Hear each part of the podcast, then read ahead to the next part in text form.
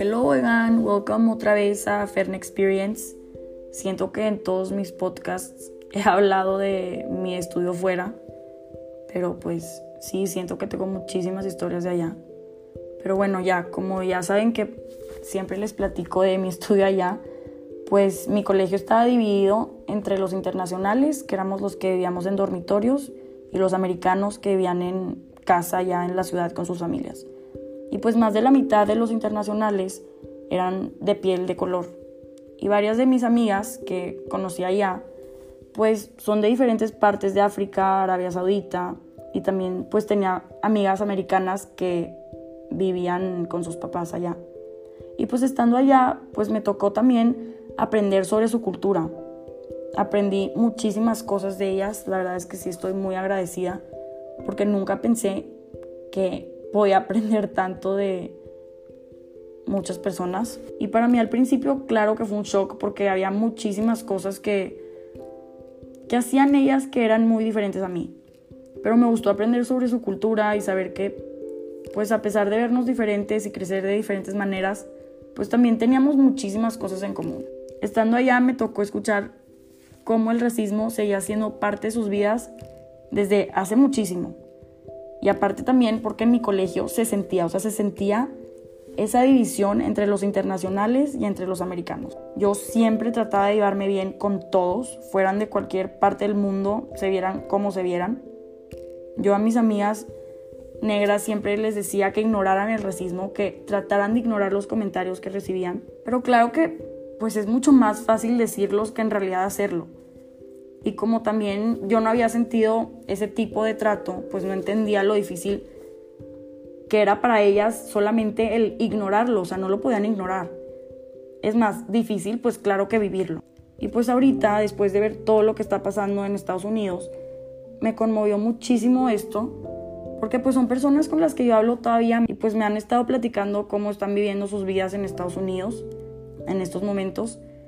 Y la verdad es que sí me duele muchísimo por ellas. Por eso decidí subir una publicación de la foto negra el martes para apoyarlas. Porque sí son varias personas que pues siguen estando en mi vida y sé que todo lo que está pasando en Estados Unidos les está afectando. El lunes subí un story de una frase también para apoyarlas. Y después de ver el story me di cuenta que cinco personas americanas blancas de mi colegio allá en Estados Unidos me dejaron de seguir en Instagram. Y claro que pues yo sabía que era porque estaban en contra de todo el movimiento. Pero pues la verdad es que no le di tanta importancia porque dije, ay, ya nunca las voy a volver a ver en mi vida, ya para qué me, me estreso sobre eso. La verdad es que no, no le di importancia. Pero después pues estaba hablando con mi amiga Nancy y es de piel de color y me dijo que a ella la dejaron de seguir muchísimas más personas.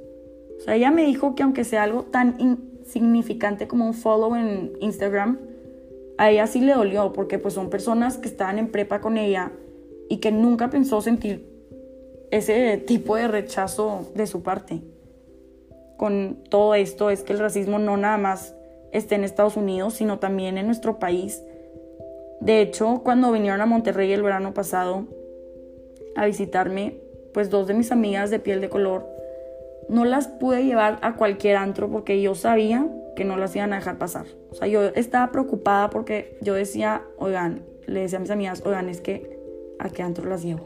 Mm, siento que no las van a dejar pasar a ningún lugar. Y de verdad sí estaba súper preocupada porque yo dije, no quiero que lleguen a Monterrey y que sientan ese rechazo. Si ya lo han sentido mucho, qué flojera que vengan a un país diferente a visitar, pasársela padre y que en un antro donde debe ser un lugar divertido se sientan así.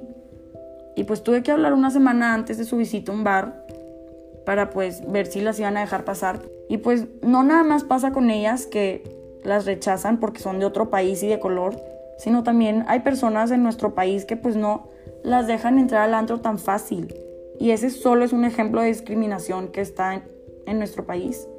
A mucha gente le ha pasado lo del antro y la verdad es que me incluyo porque a mí también me ha pasado y a muchos conocidos también. Y para mí esa es una manera de discriminación que se vive en México y pues en Monterrey específicamente porque pues lo he visto. Y es nada más porque alguien no se ve de piel clara con ropa de marca o porque no conoce a fulanito de tal. Y eso es lo que de verdad no soporto porque no nos vemos iguales, está imposible vernos iguales.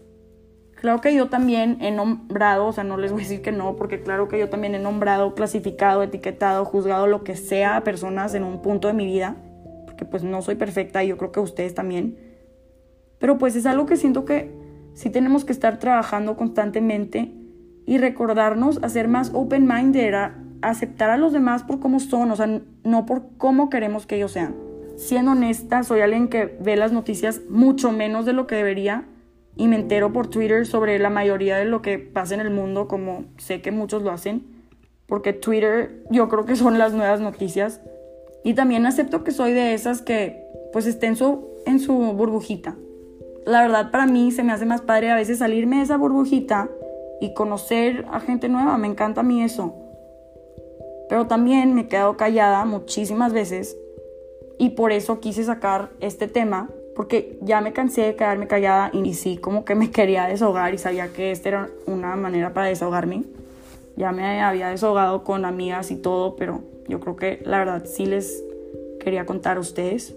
Aparte también porque en mi podcast, yo desde el principio que dije que quiero hacer un podcast, dije, yo no quiero hablar de temas así controversiales, entre comillas, o tan serios para pues hacerlo un poco más entretenido, que ustedes los escuchen y se la pasen bien, que el tiempo se les pase rápido. Pero para mí este sí es un tema que yo creo que no debemos de ignorar.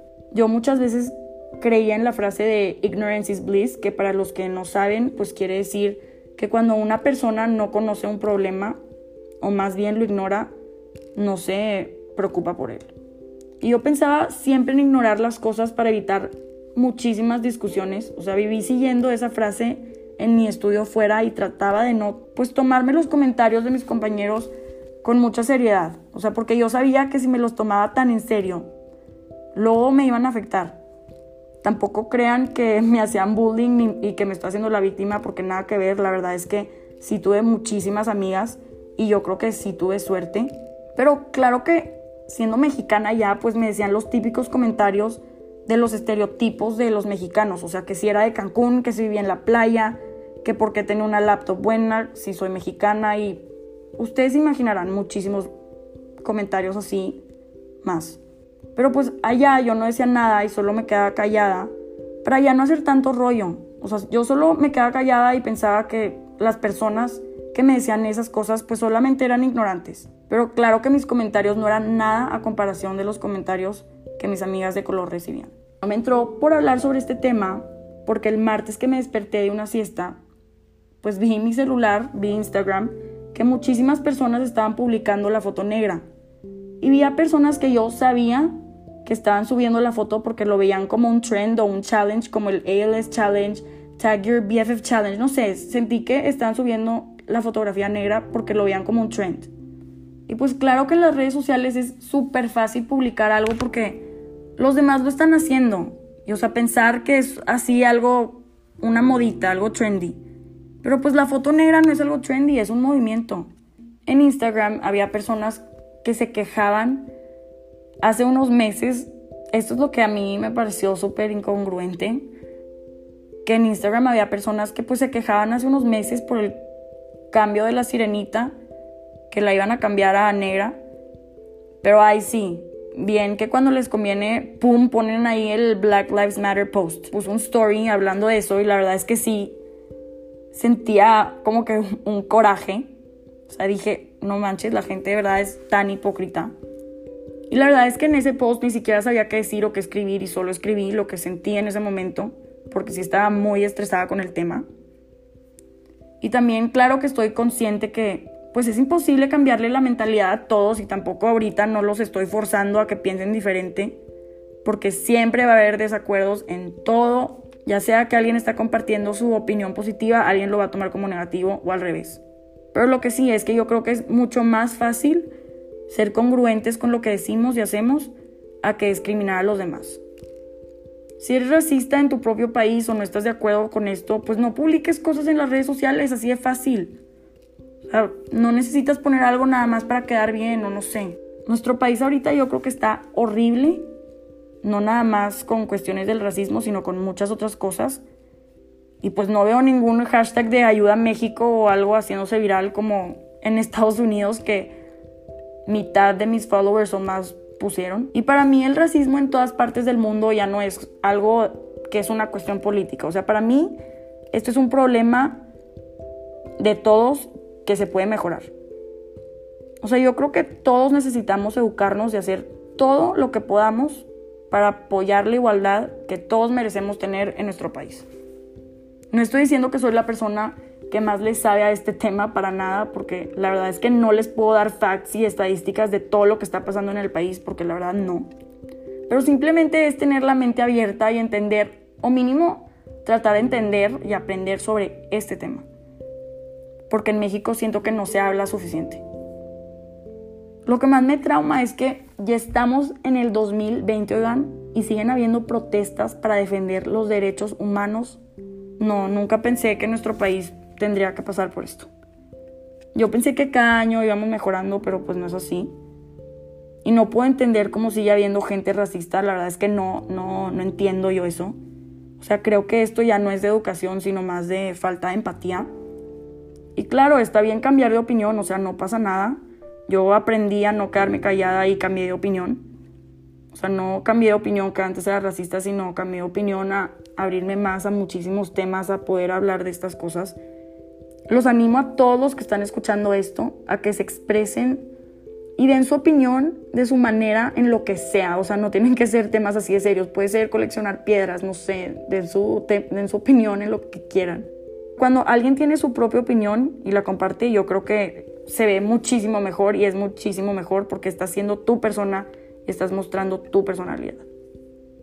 Miles de mis opiniones, claro que pueden ser tontas para muchos. Claro que la gente que ha escuchado mis otros podcasts me conoce dice, Fer, es, es broma que piensas así. Pero prefiero decir lo que pienso, estar de acuerdo con todo. O sea, también claro que muchísimas veces si he estado en situaciones, y yo creo que a ustedes también les ha pasado que pues es más fácil solo decir que sí y ya no hacer tanto rollo pero para este tema yo, yo sí le quise hacer un rollo, yo no lo podía dejar pasar. O sea, no, ni, no me podía dormir literal el lunes. Me quedé pensando, viendo Twitter, videos, todo. No nada más estoy diciendo de lo que está pasando en Estados Unidos, porque pues muchos le están poniendo muchísima atención. Y ahorita ya me da gusto que he visto muchos tweets que están poniendo ya ahorita que pues en nuestro país también, claro que hay racismo, o sea, hay que ser también más conscientes, estar viviendo para aprender, o sea, ser más empáticos también. Que te valga que esos, si la persona es blanca, negra, amarilla, rosa, morado, no sé, o sea, todos somos personas y creo que deberíamos de ser tratados igual. Hay que poner en práctica la empatía en nuestro país y saber que aunque nos veamos diferente, crecimos diferente, valemos lo mismo. Qué aburrido, a mí se me hace súper aburrido que todos seamos iguales. Qué aburrido que todos nos vistamos iguales, compremos de los mismos lugares, comamos lo mismo. Qué aburrido. Sino como que siento que no hubiera plática. Por eso creo que me encanta conocer a mucha gente. Pero bueno, hasta aquí les dejo el podcast de hoy. Espero que tengan un bonito día, un bonito fin, ya para acabar con algo positivo.